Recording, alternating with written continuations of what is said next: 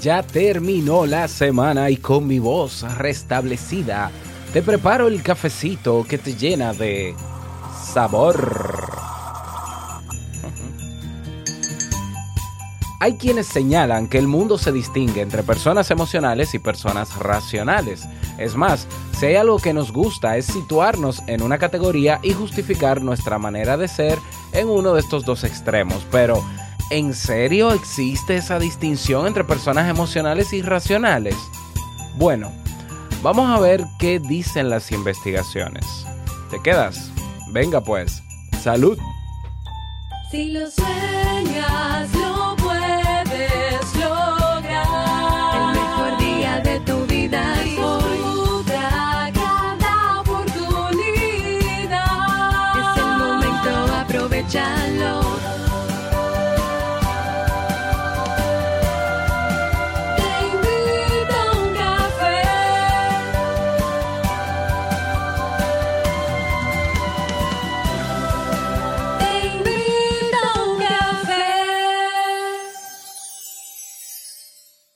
Y ahora contigo, Robert Sasuki, consultor en desarrollo humano y emprendimiento.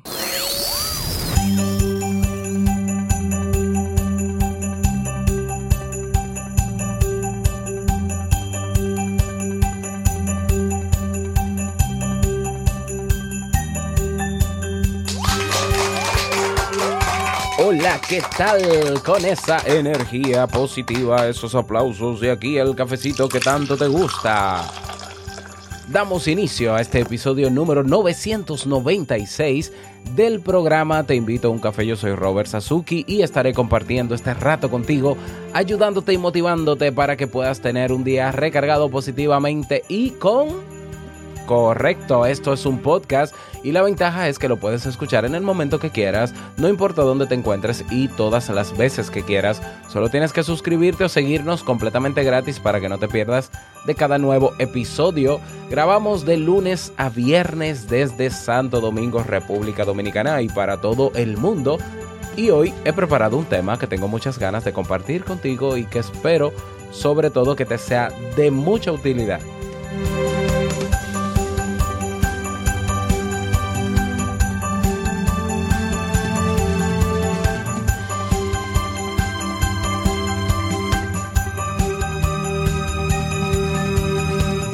Bien, y recordarte que todo el mes o lo que queda ya del mes de diciembre tenemos descuento en la membresía anual del Club Kaizen.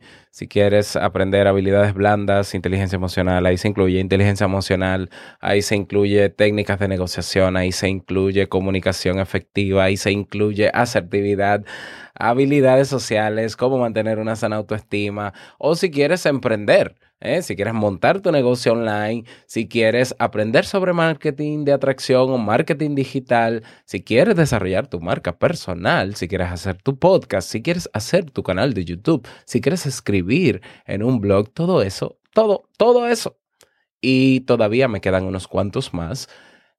Están disponibles todos esos contenidos y toda esa formación está disponible en el Club Kaizen aprovecha el descuento de un, creo que un 48% de descuento tiene el club. Así que no dejes pasar esta oportunidad. Ve a clubkaizen.net. Y recordarte que tengo abierta, abiertas algunas plazas todavía para el programa de mentoría. Vamos a comenzar en enero y vamos a trabajar desde enero hasta junio para montar tu negocio digital. Así es, que pueda ser sostenible y que pueda ser rentable y que puedas vivir de él a largo plazo. Claro que sí, los interesados, dirigirse a robertsasuke.com barra mentoría. Vamos a comenzar con el tema, no sin antes escuchar la frase con cafeína. Porque una frase puede cambiar tu forma de ver la vida, te presentamos la frase con cafeína.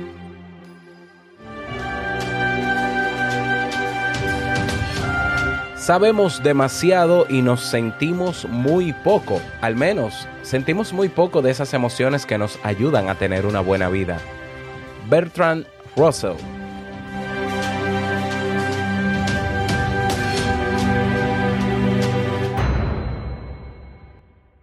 Bien, y vamos a dar inicio al tema central de este episodio que he titulado ¿Eres una persona racional o emocional? ¿Mm? Eh, ¿Es correcto hablar de personas puramente emocionales y de hombres o mujeres con comportamientos eh, más racionales? Y si esto fuera cierto, ¿en qué categorías te incluyes? ¿Ya? Bueno, pues te cuento que eh, se han publicado una serie de investigaciones que quizás pudieran desmontar todo esto. ¿eh? Como decía al inicio de este episodio, hay quien señala que el mundo se distingue entre personas emocionales y personas racionales. Es más, si hay algo que nos gusta es situarnos en una de las dos categorías, ¿ya? Eh, o de- decir, ¿no? Que, que yo me manejo más con la lógica y la razón y no con las emociones, que para resolver problemas, y esto, esto le he afirmado yo también, claro, que para resolver problemas se necesita pensar eh, fríamente y dejar a un lado las emociones. Hay quienes dicen que las emociones eh, son a veces inútiles. eh, mm, hay quienes dicen que no, que nos movemos a través de emociones y que con las emociones es que nos conectamos con los demás y que es más necesaria las emociones que la razón. Pues em, ante la pregunta de si está bien hacer esta polarización, pues la respuesta es no. Las emociones, aunque nos sorprenda, están detrás de todas y cada una de nuestras acciones y también tras cualquier proceso mental. Así es, nosotros somos seres integrales donde tenemos un sistema que nos permite actuar activando pensamientos, ideas, creencias, principios, valores, etcétera, que están en nuestra parte racional y activando junto con eso emociones que son las que nos mueven a, actuar, ¿ya? Toda decisión, toda actuación que en apariencia parecería ser lógica y racional, tiene detrás un componente emocional. Y que esto sea así es algo normal y esperable por un hecho muy concreto. Repito, nuestro cerebro es un órgano emocional, bueno, repito, no, emocional, que en un momento dado de nuestra evolución empezó a razonar de manera más sofisticada. Es imposible separar razón de emoción. ¿Por qué? Porque las estructuras neuronales que median en cada uno de nuestros comportamientos y decisiones hacen uso de ambas esferas. Somos lo que pensamos, pero por encima de todo, somos lo que sentimos. O sea, o vamos a decirlo más bonito, porque yo no estoy tan de acuerdo con la frase exacta de somos lo que pensamos y ya. Somos el resultado, nuestro comportamiento es el resultado de lo que pensamos, de la suma de lo que pensamos y sentimos.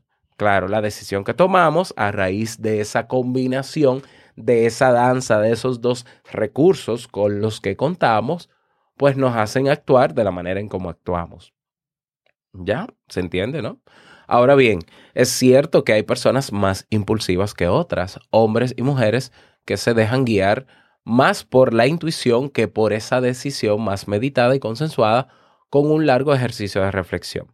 Sea como sea, debemos tenerlo claro. La emoción no se puede excluir de ningún comportamiento. Por tanto, no hay nadie en este mundo que camine por la vida exento de alegría, de miedo, de angustia, de pasión, de asco o vergüenza, ¿ya? A menos que tenga algún trastorno mental, ya que inhabilite el hipocampo de esa persona para que no tenga emociones y, eso también puede que esté en duda, ¿ya? Hay personas que son, dicen ser tan racionales y tan lógicas que no sienten. Mm, no lo creo, ¿ya? Pero veamos qué dice la ciencia, qué dicen las investigaciones. Sigamos profundizando en esto. Hay un, un primer hecho indiscutible que deberíamos tener presente. Hay emoción en la lógica, atención aquí, y a menudo también hay lógica en la emoción. Ahora bien, una realidad que nos han inducido a creer desde hace tiempo es que la emoción es lo opuesto a la razón, que la emoción es del corazón y el corazón es la antítesis del cerebro.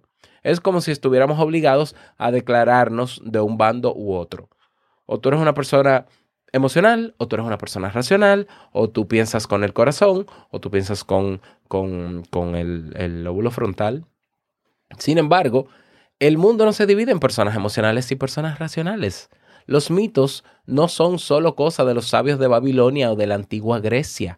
En el mundo de la psicología y la neurociencia abundan en exceso estas ideas distorsionadas.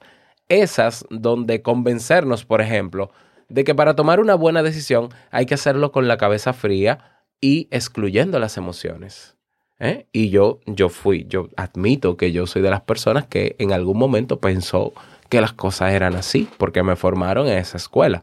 No, siempre me dijeron, mira, mira, para tú tomar una decisión, tú tienes que eh, disminuir la emoción. Claro, ahora entiendo que una cosa es regular la emoción para poder pensar adecuadamente con una emoción controlada, pero no eliminando la emoción. Claro, yo nunca he creído que tú puedes eliminar una emoción porque sí, ni es algo tan simple, pero sí puedes regularla. De ahí que existan técnicas de regulación emocional, ¿no? Que están dentro de la llamada inteligencia emocional. Sin embargo, cabe destacar, cabe señalar que el que estas ideas se hayan mantenido con tanta fuerza en el tiempo se debe en cierto modo a figuras de nuestro pasado como René Descartes o Descartes, con su famosa frase, pienso, luego existo. ¿Ya? Dimos paso a esa filosofía moderna y a esa edad de la razón donde el pensamiento ilustrado asociaba las emociones a lo irracional.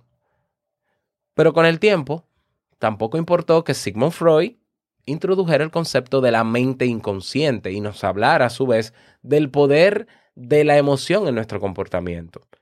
Hasta no hace mucho, ¿eh? El denominador común de la economía y el mundo del trabajo, por ejemplo, seguía defendiendo la necesidad de mantener una mentalidad racional. Yo creo que todavía hay esquemas de trabajo que esa es su bandera. Ya, no estamos tan lejos de eso todavía. Sigue pasando. Y la realidad, tal y como nos demuestran conceptos como la teoría de juegos, ahí donde estudiar cómo, cómo varían nuestras decisiones al pensar qué pueden hacer los demás, las emociones son siempre un componente clave y decisivo a la vez. ¿Ya? Y lo señalaba hace un momento, las emociones también son lógicas y son racionales.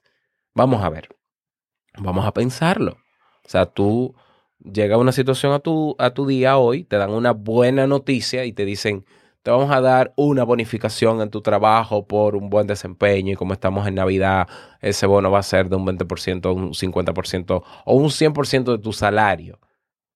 Bien, tú vas a sentir qué? Alegría, sí. Esa alegría es racional porque hay un motivo, ya hay una razón, una razón lógica por la cual tienes que estar alegre, porque si no lo estuvieras, entonces, ¿qué, qué, qué, qué, qué? ¿Qué es lo que vas a sentir? Tristeza porque te van a dar un bono, ¿ya? Entonces, sentir alegría, entusiasmo, experimentar inquietud e incluso sentir miedo en un momento dado, también define un comportamiento racional. Hay personas que dicen, Robert, John, todavía no me he lanzado a hacer lo que quiero hacer por miedo. Y yo no debería ser tan irracional. Yo busco la manera de autoconvencerme de que no tenga que tener miedo. Y yo les digo, un momento, el miedo es natural. El miedo es natural y es lógico. Y, me sale muy natural decir lógico, no sé por qué. Pero es lógico que tengas miedo si te vas a enfrentar a algo que no conoces. Por tanto, ese miedo ha sido activado por razones que tienen lógica. ¿Ya? Y bueno, estudios como los llevados a cabo en la Universidad de Columbia por el doctor Michel Puan nos indican que es erróneo categorizar a las personas en emocionales o racionales. Todo comportamiento aplica ambas dimensiones.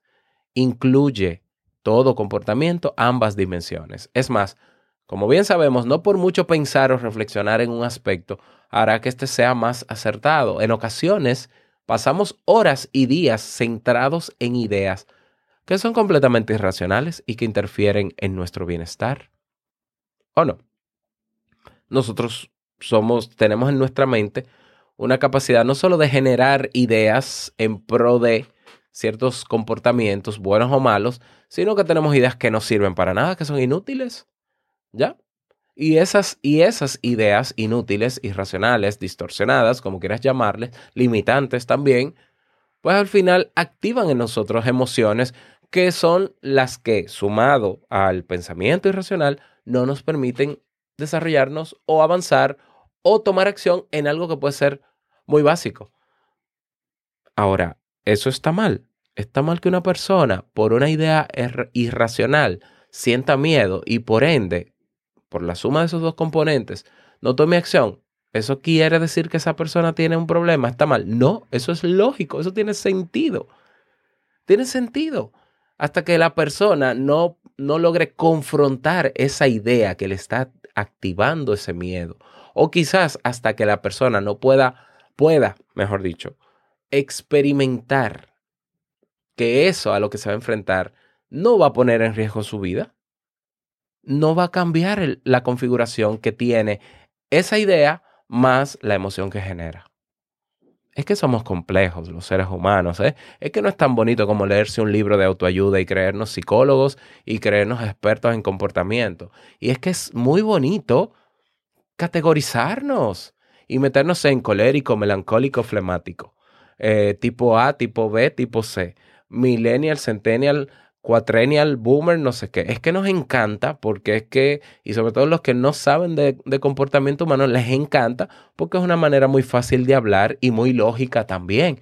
Pero el ser humano es más complejo que todo eso. ¿Ya? Cabe mencionar que la corteza prefrontal, ahí te pones la mano en la frente, esa parte de arriba, en la frente, es esa área donde llevamos a cabo funciones ejecutivas complejas. Entre las más comunes está la atención, la organización de la información, la toma de decisiones o la regulación del comportamiento para ajustarnos a las normas sociales. Bien, pues algo interesante que debemos tener en cuenta es que esta área, reflejo de nuestra evolución, está conectada con las áreas que controlan nuestro mundo emocional.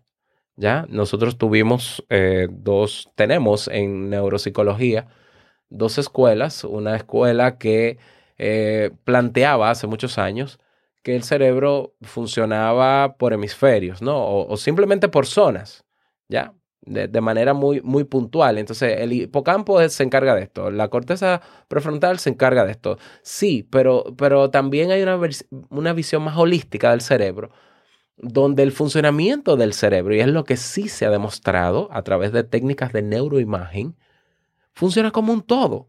Por eso se derriba el mito de solo utilizamos el 10% de nuestro cerebro. No, el cerebro funciona completito y lo que yo genero, lo que genera la, eh, el resultado del, del, de, de, lo que pasa en el lóbulo prefrontal o la corteza prefrontal, tiene conexión directa con qué? Con el hipocampo, con el hipotálamo, con la amígdala, con, el, con todo. Entonces, no podemos afirmar que o somos racionales o somos emocionales. No tiene sentido, no es lógico. Toda persona que sea una persona que no tenga un problema neurológico, digámoslo así, que le afecte alguna área en específica del cerebro, todo comportamiento que se emite es una combinación de pensamiento, es una combinación de emociones y es una combinación, le sumo yo, de metacognición. ¿Ya? Es decir, independientemente de lo que yo pueda estar pensando ahora y pueda estar sintiendo ahora, yo tomo una decisión, yo puedo tomar una decisión consciente, evaluar qué estoy pensando, evaluar cómo me estoy sintiendo y tomar la decisión que yo considere más adecuada. Eso es lo que llamamos conciencia y ese proceso de autoevaluación es lo que se llama, eh, eh, se conoce, ¿no? Como metacognición. Así somos los seres humanos, así actuamos. No somos tan mecánicos. Por cierto, les recomiendo ver la película La Naranja Mecánica para que entiendan la complejidad del ser humano. Porque la psicología en sus inicios trató de explicar el comportamiento humano y cómo funcionamos de manera muy básica, muy limitada, porque los estudios, no, no habían suficientes estudios, no habían suficientes sistemas para, para, para conocer a profundidad al, ser humano y los primeros experimentos, al final lo que hicieron fue etiquetar al ser humano en o tú eres esto o tú eres lo otro, muy blanco y negro. Pero ya la ciencia, las técnicas de, neuro- de neuroimagen, la neurociencia nos ha ayudado a darnos cuenta de que más allá de que existan recursos como los pensamientos, las emociones, la interpretación de las emociones que llamamos sentimientos, la metacognición, ya la somatización, la reacción que tiene nuestro cuerpo, nues- nuestro cerebro, por ejemplo, pues nos damos cuenta que somos un todo y que todo funciona en, un, en cierta armonía. Por tanto, a la hora de trabajar algún elemento en nuestro comportamiento, hay que trabajar tanto las ideas, tanto la forma de pensar de esa persona, su estructura mental o sus patrones de pensamiento, como sus emociones. Porque somos pensamientos y emociones. ¿Ya? Entonces, en conclusión, las emociones siempre están en cada proceso, son partícipes en cada proceso. Es un error categorizarnos como personas emocionales y racionales. Todos somos seres emocionales actuando de manera racional. ¿Por qué así?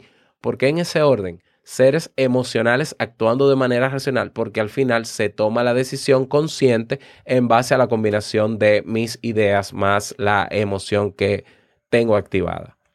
¿Ya?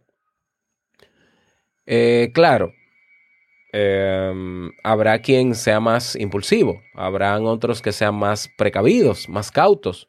Hay quien se deja llevar más por las emociones y su adrenalina, y hay otros que ejercen un control mayor sobre su conducta. Pero sea como sea, debemos tenerlo claro, las emociones son nuestro motor cotidiano y saber entenderlas, manejarlas y usarlas a nuestro favor hará que tengamos una mejor calidad de vida.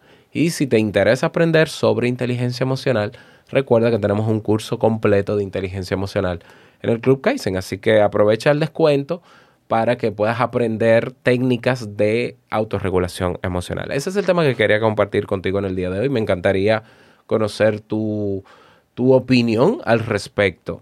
Si me escuchas en Evox, puedes comentar en la caja de comentarios que está debajo del reproductor. Yo con gusto lo leo todos los días. Si me escuchas en Castbox, también. Pero si estás en otro reproductor de podcast que no tiene el cuadro de comentarios, entonces te invito a que te unas a nuestro grupo de Telegram, donde más de 200 personas están ahí de todas partes del mundo, eh, opinando y dando su parecer sobre los temas que trabajamos cada día. Si quieres proponer un tema para esta temporada de Navidad, todavía estás a tiempo. Si quieres dejar un mensaje de voz, nos quedan cuatro episodios para llegar a los mil. Te invito a que dejes ya tu mensaje de voz. Ya, ¿Cómo? Yendo todo eso, yendo a nuestra página oficial, te invito uncafé.net. Me quedé sin voz. Que pases un bonito día. Que seas súper productivo. Y no quiero finalizar este episodio sin antes recordarte que el mejor día de tu vida es hoy. Y el mejor momento para comenzar a caminar hacia eso que quieres lograr es ahora. Nos escuchamos el próximo lunes en un nuevo episodio. Chao.